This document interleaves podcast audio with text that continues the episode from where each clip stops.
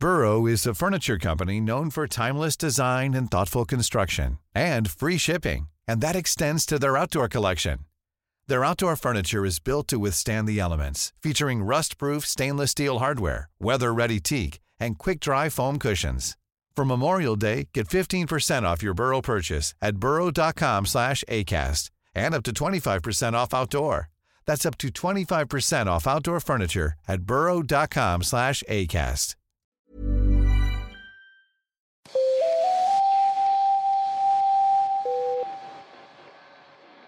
20 de julio, 16 horas, 17 minutos y 43 segundos, hora de Florida.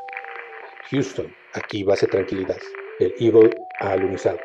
El astronauta estadounidense Neil Armstrong se comunicaba con el módulo de mando Columbia luego de 102 horas y 45 minutos del despegue de la Tierra. El mundo entero a la expectativa, pues el evento estaba siendo transmitido en vivo a través de la televisión y la radio. La comunicación estaba ligeramente afectada por el críptico intercambio de datos, pero aún así se percibía la emoción en el diálogo de los tripulantes del Apolo 11. Tres astronautas, tres voces a una distancia de casi medio millón de kilómetros nos narrarían la aventura de los primeros pasos del hombre en la Luna. Se trataba de los astronautas Neil Armstrong, Edwin Aldrin y Michael Collins, quienes lograron postrarse con éxito en nuestro satélite natural. Una vez listos los tripulantes, quitaron la presión al interior del módulo. Armstrong, comandante de la nave, abrió la escotilla y una mirada rápida y salió. Activó una cámara de televisión y lentamente bajó cada uno de los peldaños de la escaldería del, del módulo lunar, nueve pequeños escalones en total. Al final de ellos estaba la superficie lunar. Tanteó el suelo por un instante y acto seguido postró el pie izquierdo sobre el suelo selenita y surgieron las palabras históricas. Un pequeño paso para el hombre, un gran salto para la humanidad.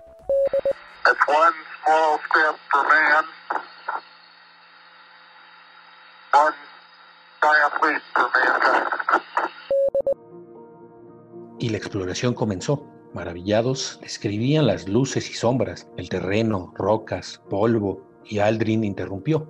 Me gustaría aprovechar esta oportunidad para pedir a todos los que nos escuchan, sean quienes sean y estén donde estén, que se detengan un instante para contemplar lo que ha sucedido durante las últimas horas y que den las gracias, cada uno a su manera. Cambio.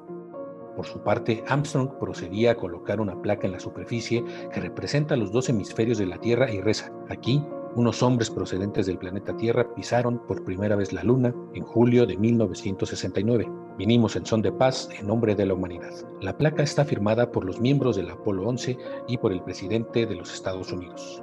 23 horas, 41 minutos, tiempo de Florida. Era momento de la estocada final, literalmente. Los miembros de la tripulación del Apolo 11 tomaron la bandera de Estados Unidos, sujetaron la pequeña asta y la clavaron en la superficie lunar. La conquista a la Luna estaba consumada. Armstrong, Aldrin Collins fueron los protagonistas del mayor logro en la historia de la exploración. No, no solo eso, fueron los representantes de una nación que acababa de ganar la carrera espacial. Las claves del mundo. El contexto internacional en Podcast OM.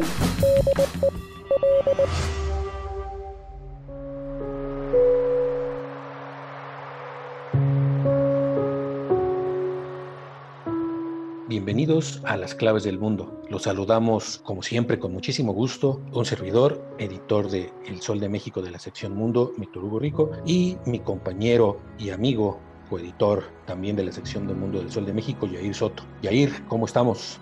Hola Víctor, ¿cómo estamos? Todo bien por acá y esperemos que también ustedes escuchas estén muy bien. Les agradecemos que nos vuelvan a acompañar en este segundo capítulo de la carrera espacial. Y así empieza esta historia. Hace más de 60 años se libraba el punto álgido de la carrera espacial entre los dos principales actores mundiales, por un lado Estados Unidos y por el otro la URSS, a finales de los años 50 y toda la década de los 60, fueron los años de la Guerra Fría en su máximo esplendor y la principal arena de batalla era el espacio. Es verdad, los soviéticos llevaban una amplia ventaja y apuntaban claramente a vencer sin problema al bloque occidental. Sin embargo, en un movimiento audaz de ambiciones y trabajo, los estadounidenses conquistaron a lo que podríamos llamar como la etapa reina, que se trató de la llegada a la Luna.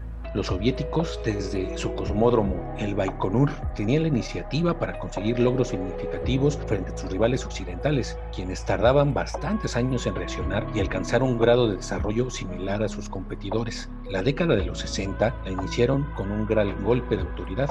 La puesta en órbita del primer ser humano en el espacio daba el triunfo al equipo rojo. Al Astras ya traían las victorias del primer satélite en órbita, el primer ser vivo en el espacio, el primer sobrevuelo a la Luna, primer alunizaje, primera fotografía de la cara oculta de la Luna y el retorno de animales con vida tras orbitar el espacio. Pero sin duda, el vuelo de Gagarin fue el golpe más certero al orgullo estadounidense. Así marchaban triunfantes los soviéticos y tras la gloria de Gagarin continuaron realizando misiones importantes como el sobrevuelo a Venus, el primer alunizaje controlado, el primer aterrizaje sobre Venus y otras misiones menos rimbombantes pero no menos importantes. Sin embargo, Estados Unidos también tuvo éxitos propios, lentos pero seguros. Ellos lograron poner en órbita el primer satélite de comunicaciones y el primer meteorológico, la primera fotografía de la Tierra desde el espacio, también el primer encuentro de dos naves en órbita, entre otras misiones menos mediáticas. Los avances para Estados Unidos eran menores, la preocupación era evidente, los soviéticos llevaban una amplia ventaja y el bloque azul estuvo siempre a la saga de la carrera espacial. Sin embargo, la conquista de la Luna podría cambiar el panorama, por lo que se convirtió en la máxima prioridad para los estadounidenses. Ellos lo sabían, llegar a la Luna no significaría alcanzar a la URSS, sino superarlos. En años previos a la salida de Yuri Gagarin al espacio, la inteligencia estadounidense advirtió al gobierno que con un gran esfuerzo se podría llegar primero a la Luna, pese a la ventaja soviética, que ya también mantenía la visión de llegar al satélite natural. Es así que en el mismo año en que la URSS conquistó el espacio, el presidente John F. Kennedy sorprendía al mundo y anunciaba que su país podía llegar al satélite de la Tierra y regresar sanos y salvos antes de finalizar la década. Así inició la misión más grande de la Administración Espacial Norteamericana americana. Ocho años después, la NASA cumplió ese designio. El proyecto dio su primer gran salto el 21 de diciembre de 1968, cuando una de sus naves dejaba la órbita terrestre para aproximarse a la lunar. Solo unos meses después, exactamente el 16 de julio de 1969, los astronautas Armstrong, Aldrin y Collins partían en el Apolo 11 hacia el objetivo más ansiado por la humanidad en ese momento. Para el 20 de julio, Armstrong y Aldrin descendieron a la superficie lunar desde el módulo Eagle, mientras Collins los aguardó en el módulo de comando en la órbita del satélite. Era un momento de avances tecnológicos en las comunicaciones, lo que permitió que el planeta entero viera la transmisión en vivo y en directo, y así quedará certificado a los ojos del mundo de que Estados Unidos llegó a la Luna. Y así se cumplía el sueño de Julio Verne, escrito en su novela de ciencia ficción De la Tierra a la Luna. Pocos saben que después de que John F. Kennedy pronunciara su discurso de la conquista a la Luna, el presidente estadounidense exploró la posibilidad de incorporar a la Unión Soviética para llevar a cabo la misión como socio de pleno derecho con el fin de fomentar la cooperación internacional y restar importancia a la agresiva competencia. Kennedy se lo planteó al líder soviético Nikita Khrushchev, pero este aprovechó para poner en la mesa la discusión de un tratado de prohibición de armas nucleares. Entonces no se logró un acuerdo, aunado a los impulsos de la construcción del muro de Berlín, la crisis de los misiles cubanos y posteriormente el asesinato de Kennedy. Esto lo relató el ex historiador jefe de la NASA, Roger de Linus, para la revista científica Nature Research Group. Los estadounidenses ganaron la carrera espacial, al menos teóricamente, los astronautas del programa Apolo pisaron la Luna seis veces entre julio de 1969 y diciembre de 1972. Los soviéticos intentaron llevar a cabo su propio programa de alunizaje y fracasaron, aunque sus misiones robóticas de retorno de muestras fueron un éxito. Ambos frentes continuaron realizando acciones espaciales, pero con menor frenesí. Los logros no fueron menores en los años subsecuentes. Se lanzó la primera sonda espacial que transmitió datos desde Venus, el primer satélite en otro planeta, la primera estación espacial, la primera sonda espacial en Marte y la primera fotografía del planeta rojo pero fue en 1975 que se consiguió la primera misión conjunta entre la Unión Soviética y Estados Unidos, el Apolo Soyuz, con el que se logró un acoplamiento en el espacio de una nave de cada bando y con esto técnicamente se sellaba la carrera espacial. Con la conclusión de la Guerra Fría se marcó el inicio de una nueva era en esfuerzos espaciales conjuntos. Durante el programa de transbordadores espaciales estadounidenses entre 1981 y 2011 y la Estación Espacial Internacional, la NASA ha trabajado con distintos socios internacionales. La Agencia Espacial Rusia Roscosmos es uno de ellos desde 1992. Así la carrera espacial se abandonó en gran medida. La actual Estación Espacial Internacional, la actual Estación Espacial Internacional es heredera en parte del Mir-2 de infraestructura soviética. Las misiones conjuntas, la entrada de nuevos actores y la disolución de la URSS pusieron fin a la carrera espacial. Los amantes de las teorías de la conspiración también tienen un amplio repertorio en la sección El hombre en la luna. Aunque hay diversas teorías, muchas de ellas absurdas, sin duda la que tiene mayor fuerza es que se pone en duda la llegada del ser humano a la Luna. Aseguran que todo fue un engaño, una conspiración política de los estadounidenses para superar a los soviéticos en la carrera, un asunto de la Guerra Fría. Se cree que fue un montaje realizado en un estudio de televisión hecho por el cineasta Stanley Kubrick, quien venía de grabar un año antes su película 2001 Odisea del Espacio. Además presentan pruebas como una bandera ondeando sin gravedad. Luego, juegos erráticos de luces y sombras hasta la ausencia de estrellas. Sin embargo, todas estas pruebas han sido refutadas científicamente.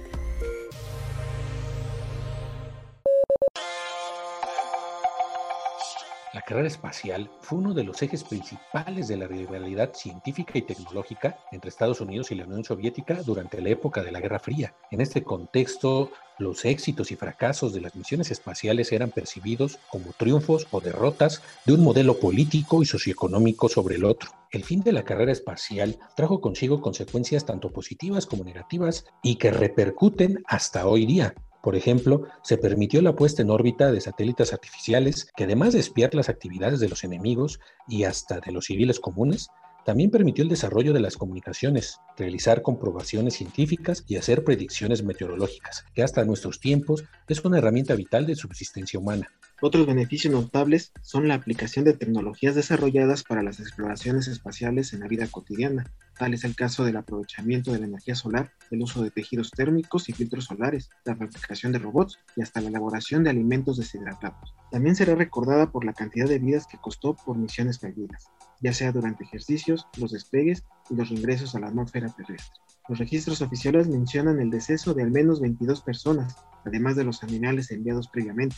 Se estima que cerca de 27 animalitos también murieron perros, monos y conejos. Por otro lado, durante la década de los 60 y 70 se produjo una gran cantidad de basura espacial que sigue flotando deliberadamente sobre la órbita terrestre. Evidentemente, es infraestructura inservible que va desde satélites muertos, residuos y partes desechadas de las misiones espaciales. La basura espacial representa un riesgo de colisión con otros equipos que aún son funcionales, incluso para la misma Estación Espacial Internacional. Y finalmente, el agotamiento económico de la Unión Soviética, debido a los millones de rublos invertidos en la carrera espacial y que a la postre contribuyó a definir el resultado de la Guerra Fría a favor del bloque capitalista. Sin embargo, a un poco más de 50 años de la conquista a la lona que simbolizó la victoria estadounidense, se comienza a ver el desarrollo del comercio espacial, algo muy positivo que nos da una perspectiva para volver a la luna gracias a un amplio consorcio internacional en el que participarían ya no solo Estados Unidos y los rusos como herederos soviéticos, pero primero se abre la pregunta, ¿qué pasó en esos años entre el fin de la primera carrera espacial y los nuevos deseos de conquista del espacio de nuestros días? ¿Acaso se vivió un periodo de desinterés durante los años 80, 90 del nuevo siglo? Eso lo platicaremos la próxima semana en el tercer episodio de esta serie de las claves del mundo. Les agradecemos nuevamente que nos hayan acompañado en este segundo capítulo. Ya saben, tenemos cita para el siguiente lunes, donde podrán encontrar todo el inicio de este serial y antiguos seriales y capítulos de las claves del mundo a través de todas las plataformas de podcast importantes de México, como es Spotify, Google Podcast, Apple Podcast, Acast, Amazon Music, Deezer. Ahí los pueden encontrar, al igual que todo el material que Organización Editorial Mexicana pone en sus oídos. Víctor, ¿qué nos recomiendas para esta semana? Eh, Yair, en esta ocasión les vamos a recomendar la guía del fin de semana con la señorita, etcétera, Ariana Bustos Nava, que nos trae lo mejor del el ocio, del espectáculo, de la cultura, todo lo que podemos hacer eh, cada fin de semana en la Ciudad de México y sus alrededores, tanto de forma presencial como de forma virtual. También les ponemos a su alcance todos nuestros canales de contactos para que nos den sus opiniones o sugerencias a través de nuestra cuenta de Twitter, arroba podcastom, también correo electrónico podcast ahí nos pueden escribir lo que quieran, lo que gusten. Agradecemos la producción de Mitzi Hernández, Bien, entonces, Víctor, te agradezco una vez más que hayamos compartido este podcast. Nos escuchamos la próxima semana, Vic. Muchas gracias, Jair. Muchas gracias a todos por escucharnos. Nos escuchamos la próxima semana. Hasta entonces. Esta es una producción de la Organización Editorial Mexicana.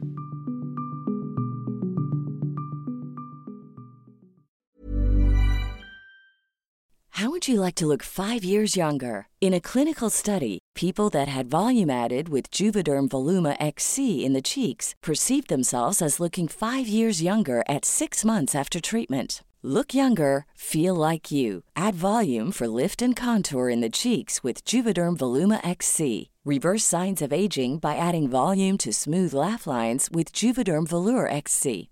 For important safety information and to find a licensed specialist, visit juvederm.com. That's J U V E D E R M.com. Not for people with severe allergic reactions, allergies to lidocaine, or the proteins used in Juvederm. Common side effects include injection site redness, swelling, pain, tenderness, firmness, lumps, bumps, bruising, discoloration, or itching. There's a risk of unintentional injection into a blood vessel, which can cause vision abnormalities, blindness, stroke, temporary scabs, or scarring. Talk to a licensed specialist to find out if it's right for you.